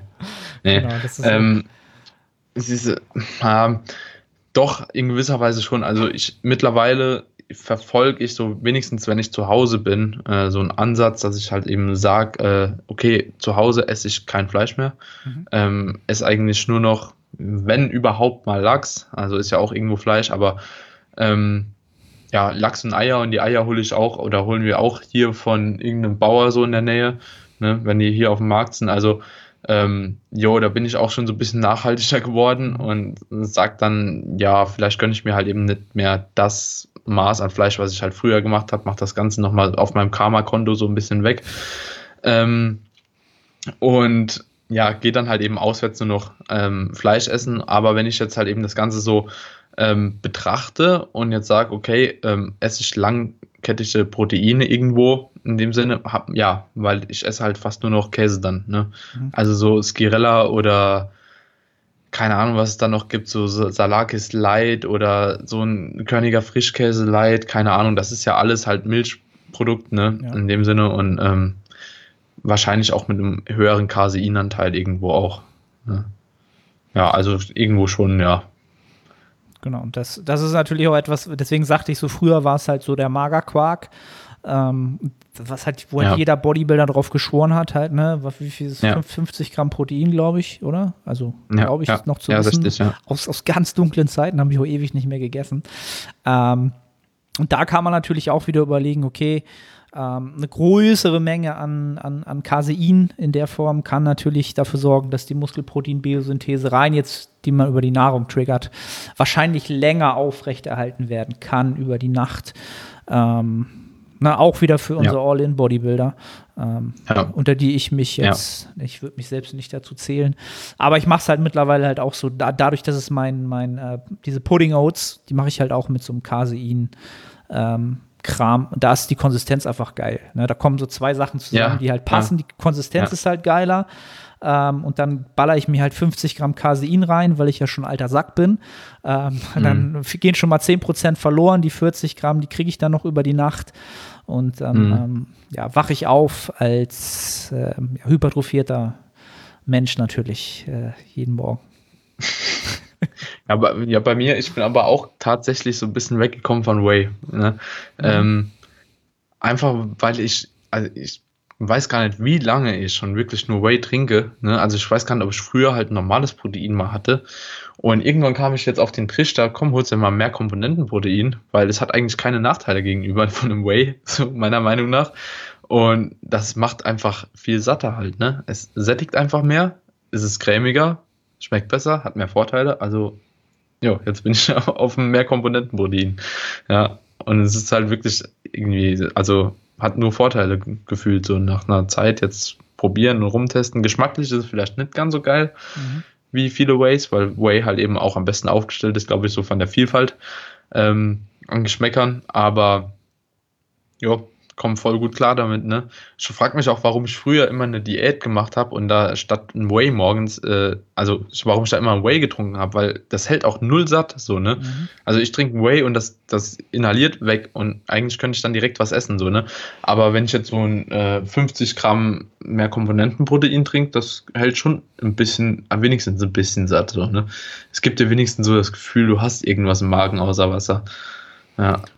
Ja, und dann, ähm, glaube ich, glaub, Kohlenhydrate muss man, glaube ich, gar nicht groß totreden. Das äh, sollte jeder dann, glaube ich, so einteilen, wie es ihm halt für die Trainingsperformance gut passt. Ne? Ich denke mal, ums ja. Training herum ist es äh, für alle sinnig oder auch verständlich, dass das äh, Sinn machen wird. Du hast ja schon gesagt, zum Beispiel jetzt, du machst das Porridge drumherum und danach wahrscheinlich ja. auch eine größere Mahlzeit mit äh, Kohlenhydraten, richtig? Ja, die größte. ja. Genau. Und dann kann man halt abends mhm. den Rest halt so ein bisschen nach, nachfüllen halt. Ne? Ein Thema, wo sich dann die Geister ja. vielleicht noch so ein bisschen scheiden, ist dann natürlich so die Frage, die Fette.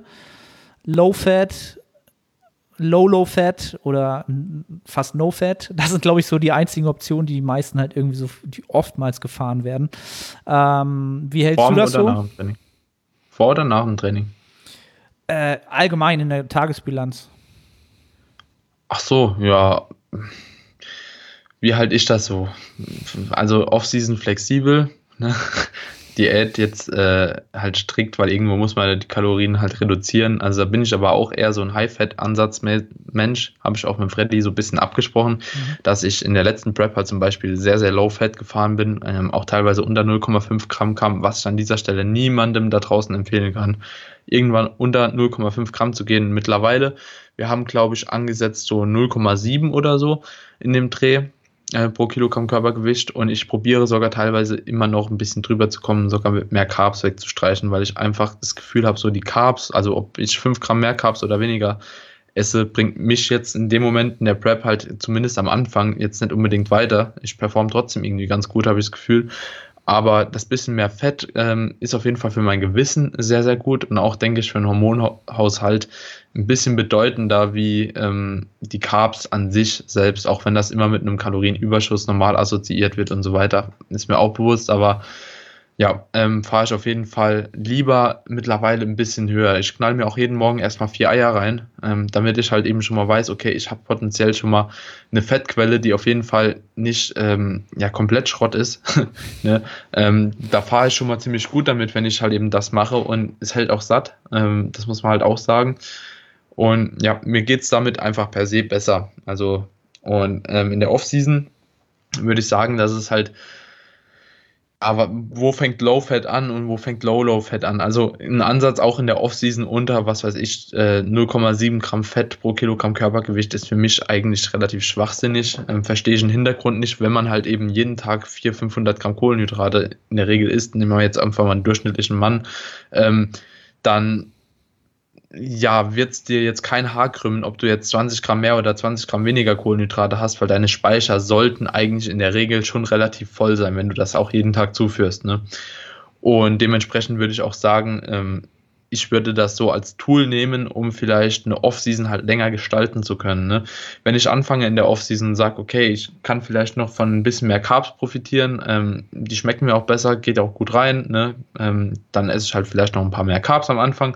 Wenn ich halt eben später im Verlauf merke, okay, ich komme mit den Carbs nicht hinterher, ich habe keinen Bock mehr, noch einen Beutel Reis zu essen oder noch mehr Nudeln oder noch mehr Cornflakes, dann kannst du halt eben auch hingehen im Laufe der Offseason und sagst dann, okay, ich fange vielleicht an, an der Stellschraube Fett mal zu drehen und gehe vielleicht von 0,7 bis so 1,5 Gramm hoch. Ne? Also 1,5 Gramm so Peak Offseason ist meiner Meinung nach noch voll legitim. Alles, was darüber geht, da kann man sich dann langsam anfangen zu fragen, ob man nicht vielleicht mal einen Minicut machen sollte, um vielleicht den Hunger nochmal so ein bisschen zu aktivieren. Aber ähm, ja, das wäre so meine oder meine Vorgehensweise so in der Offseason. Genau. Also Fett, Fett ist ja dann, äh, genau, ja, gerade für die Offseason, für das Szenario, ist das halt so die Stellschraube, an der man da ähm, rauf und runter drehen kann halt. Ne? Und wie du auch sagst, finde ich ja. sehr, sehr ähnlich, um das nochmal für dich so zu bestätigen. Also diese Riesenmengen an Kohlenhydraten, ne? wenn man halt Low-Fat fährt in der Offseason, was für sich, wenn irgendwelche Leute dann 700 Gramm Kohlenhydrate am Tag konsumieren und mhm. dafür die Fette so niedrig halten, eben, wo soll da noch der Vorteil sein halt? Ne? Dann kommen wir ja. dann vielleicht auch ja. schon zum nächsten Thema. Ballaststoffe, Verdauung. Ja, du kannst ja jetzt auch ja. nicht den ganzen Tag nur Cornflakes essen oder irgendwie Fruit Loops essen, so hast du auch irgendwann keinen Bock mehr drauf. So und dann doch lieber die Fette irgendwann hochschrauben. Hat man auch alles durch, so, ne? Ja, du hast auch alles, du kannst auch keine Cereals mehr sehen, halt, ne? Das ist halt ja. alles nicht mehr sexy. Ja, also einige werden jetzt wieder mit den Ohren schlackern und sagen, so kenne ich nicht. Versucht mal hinzukommen, kommt ihr auch richtig voran in eurer Bodybuilding-Karriere. Ähm, aber da kann man natürlich bei den Fetten viel mehr positive Aspekte noch gewinnen, wie du es auch gesagt hast, so rein hormonell mhm. und ähm, auch von, vom, vom Sättigungsaspekt halt. Ne? Ähm, ja. ja. also da, Und ich, ich weiß jetzt nicht, also vielleicht kurz anzumerken, ich weiß jetzt auch nicht, ob das der perfekte Ansatz ist, den ich da verfolge. So, ne? Also ähm, aber ich kann halt eben sagen, ich habe jetzt Peak Off-Season, habe ich mir mal einen Test machen lassen, einen Bluttest. mhm. äh, mit den ganzen Blutwerten habe ich mir mal abnehmen lassen, weil der Janis auch meinte, so mach das doch mal und dann siehst du halt auch, wo du halt eben vielleicht ähm, in welchem Milieu du bist, ob das vom Testosteron halt eben noch sinnig ist, dass du halt in so einem hohen KFA bist, ähm, ob das eben, ob du viel Östriol hast und so weiter und so fort, wie der Langzeitzucker ist, wie die Schilddrüsenwerte sind und so weiter. Und bei mir war halt alles alles perfekt halt. Mhm. So, ne? Überall genau in der Mitte von den äh, Angaben, wo halt eben gut und schlecht ist. Und das spricht halt irgendwo für mich auch nochmal dafür, dass dieser Ansatz, den ich da verfolgt habe, zumindest auf mich und meinen Body Set Point auch irgendwo passt, ne? Also, dass ich auch ein Mensch bin, der halt eben auch höher vom KFA gehen muss oder kann zumindestens, um dort halt eben äh, auch gut zu performen. Und ich denke halt eben auch, dass die Ernährung, so wie ich sie am Schluss gewählt habe, gar nicht so schlecht sein könnte oder konnte, weil sonst wäre ich wahrscheinlich von diesen ganzen Hormonen und Blutwerten ähm, nicht in diesem Level, wo ich halt am Schluss war. So, also das fand ich auch ziemlich interessant und deswegen habe ich das auch mal gemacht und jetzt weiß ich halt eben auch für die nächsten Off-Seasons, okay, ähm, ich kann so und so vorgehen, weil das funktioniert. Ne? Ist natürlich eigentlich etwas, was viel zu selten gemacht wird. Ne? Also gerade im Naturalbereich, glaube ich, ja. viel zu selten genutzt wird, einfach mal die Marker sich zu nehmen und daran dann natürlich einfach auch mal zu sehen, wo stehe ich, was muss ich anpassen. Ähm, ja, ne? also klar kannst du auch erstmal danach gehen, dass du sagst, okay, wie, wie ist meine Trainingsperformance, wie ist meine Alltagsperformance, ja. wie ist die Libido, ähm, allgemein so Stimmung, ist das gut, dann kannst du natürlich schon sagen, okay, das wird alles ganz gut passen. Ähm, aber es nochmal schwarz auf weiß zu haben, ist natürlich, ja, es ist, wir geben so viel Geld, ne, für, ja, also ja. viele für Supplements aus und hast du nicht gesehen ja. und hier Equipment und da Equipment. Und dann geht man mal zum Arzt und sagt, ja, ich würde halt gerne mal die Marker. Ja, das zahlt die Krankenkasse nicht. Das interessiert die, das wollen mhm. die nicht wissen. Äh, und dann nimmt man mal 200 Euro in die Hand oder vielleicht auch mehr, je nachdem. Ähm, so ist jetzt mal so etwas, wo ich genau sage, das so das mache ich jetzt mal, weil ich das auch immer nie gemacht ja. habe halt, ne? Total ja. bekloppt. Ja. Ähm, ja. ja. Ja. Und jetzt ist es halt, ist auch so ein gutes Gefühl, weil, weißt du, ich gucke guck jetzt halt auch mal im Verlauf der Prep, was hat sich denn so geändert überhaupt? Ne, das mache ich jetzt in drei Monaten oder in vier Monaten nochmal, wenn ich so in der Hälfte bin. Und dann gucke ich mal, okay, wie hat sich denn da verändert? Vor allem jetzt auch interessant zu sehen mit den ganzen Diet Breaks und so weiter und so fort. Ähm, hat sich überhaupt was verändert? Bin ich vielleicht hier noch auf einem guten Weg? Und ja, würde mich einfach mal interessieren, wie sich das halt eben im Verlauf halt eben auch hält und ob ich jetzt vielleicht auch recht behalte, dass wenn ich eben äh, diese Diet Breaks auch mache und wenn ich halt eben mit dem Fett ein bisschen höher bleibe, ob ich vielleicht auch die ähm, Hormonwerte so ein bisschen besser konservieren kann, aber das ist halt alles ja, Vermutung, ne? Also wie das dann letzten Endes läuft, weiß ich selbst nicht. Das ist, ich denke, das ist auch viel zu individuell, dass man sich da an irgendeinem anderen ähm, Athleten ähm, richten kann. Ähm, vor allem, jo, das ist schwierig. Das ist immer individuell und das wird auch immer individuell bleiben. Ähm, ja, um, um das Thema so vielleicht so ein bisschen abzuschließen, ich glaube, man kann vielleicht ganz gut sagen, ähm, dass man halt immer erstmal wahrscheinlich Gewohnheiten bildet, ob es nun erstmal Your Macros ist, ob es intermittierendes Fasten ist, ob es dann irgendwann das nicht mehr Tracken ist, was ja auch zu einer Gewohnheit wird. Und ich glaube, aus jeder Gewohnheit, die man dann hat, optimiert man dann sozusagen die nächste in so einem gewissen ja. Zeitraum, im ja. Entwicklungszeitraum seiner Bodybuilding-Karriere. Und ähm, ja, am Ende kommen wir, das ist so das, wo ich so dachte, okay, kommt man da jetzt mit Daniel auch so drauf.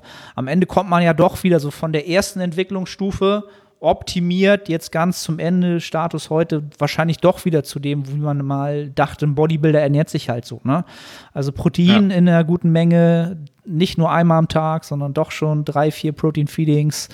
Ähm, ja, aber natürlich auch genügend Fett und Kohlenhydrate, alles, was halt individuell passt. Ähm, ja. Ja, so, so könnte das Bodybuilding-Leben 2020 auf dem Teller halt aussehen. Ne? Ähm, ja, Daniel, cool. Danke für, für deine Inputs. Ähm, erzähl den Leuten doch, äh, wo sie dich finden, ähm, wenn sie die Prep verfolgen wollen, wenn sie wissen wollen, ob das äh, mit deinen Blutwerten alles cool bleibt und so weiter und so fort. Ja, also eigentlich wie immer auf Instagram, Daniel KBK unterstrich. Ich denke, da wird auf jeden Fall der meiste Content auch zu der Prep selbst kommen oder halt eben jetzt auch bei mir auf dem Podcast äh, The Age of Iron bei Spotify oder Instagram, ach Instagram, bei Apple Podcast. Ähm, ja, und ansonsten hier oder wo auch immer. Wo ne? auch immer. Findet ihr auf Ja. jeden Fall alles in den Show Notes oder in der Beschreibung. Oder Dankeschön. ich bin auch immer so der Schlechteste da drin, dass immer genau wie du, ja, findet ihr bei iTunes und äh, bei Instagram. Was? Instagram hat Podcasts, so, okay, Ja, äh, ja, wusste ich noch gar nicht. ähm, ja. Ja. Daniel, cool. Ähm, Wer ich, sucht, der findet. Ja, wer sucht, der findet. Einfach, äh, einfach eingeben. Ähm, von, von meiner Seite aus erstmal vielen Dank. Alles, alles Gute für die Prep, ähm, dass Corona ausstirbt und äh, alle Leute preppen können und äh, bin gespannt, was du dann auf die Bühne stellst, wo du starten wirst, was dabei rauskommt und ähm, dafür alles Gute. Hast du noch abschließende Worte an die Leute? Ganz was Philosophisches? Philosophisches. Macht euch das Leben nicht schwerer, als es ist. Ganz kurz und knapp. Perfekt. Ja. Ich danke dir, danke an die Zuhörer und wir hören uns im nächsten Podcast. Ciao, ciao. Danke für die Einladung, Mann. Mach's gut. Sehr gerne. Ciao.